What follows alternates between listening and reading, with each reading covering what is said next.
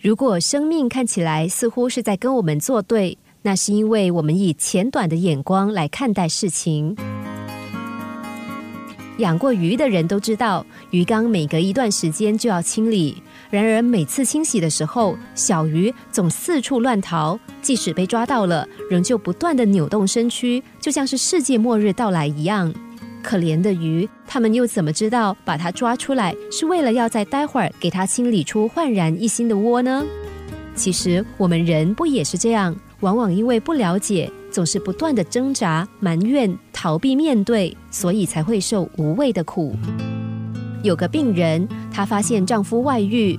当她描述颈椎受伤后的改变，她说：“如果我颈椎没有受伤，一定还会继续跟他们缠斗。受伤让我有机会静下来思考婚姻留存的意义。老实说，我对自己原来的生活感到非常不快乐。”但我不想面对我对改变的恐惧，结果发生这件事也好。如果不是这样，也许我还一直陷在那里。幸好有时候会突然发生某个事情，让我们重新思考生命。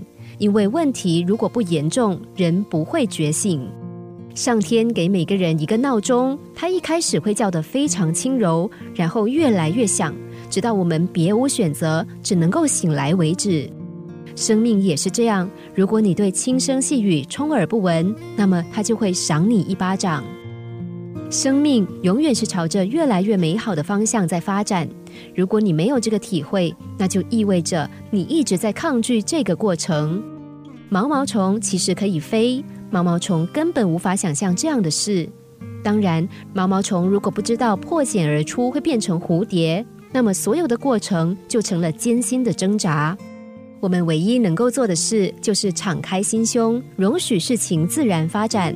所有的改变都是好的，每一件事也都是有帮助的。如果生命看起来似乎在跟我们作对，那是因为我们以浅短的眼光来看待事情。就像那些抗拒离开鱼缸的鱼，他们不知道他们所对抗的，正是要帮助他们的人。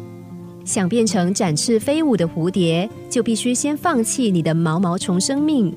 如果毛毛虫一直留在蛹室，不但飞不起来，还可能活不下去。